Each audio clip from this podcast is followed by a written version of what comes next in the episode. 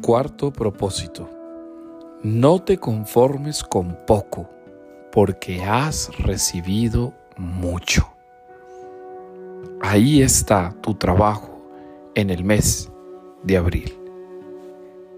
Vas a ser capaz de no conformarte. Vas a ser capaz de salir de tus zonas de confort. Vas a ser capaz de discernir cómo salir de tus comodidades.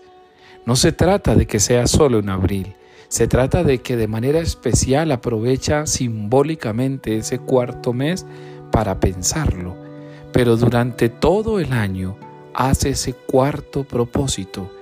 Vas a ser capaz de no conformarte con poco porque has recibido mucho. No es un año para la mediocridad. No es un año para ser ocioso.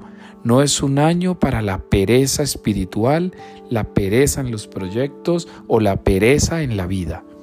Es un año para salir de esas comodidades y de esas realidades que no te permiten crecer.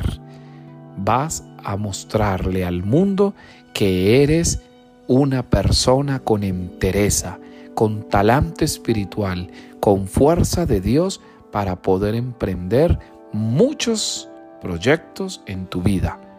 Por eso no te vas a conformar con lo mínimo, no te vas a conformar con lo fácil, no te vas a conformar con lo que no cuesta.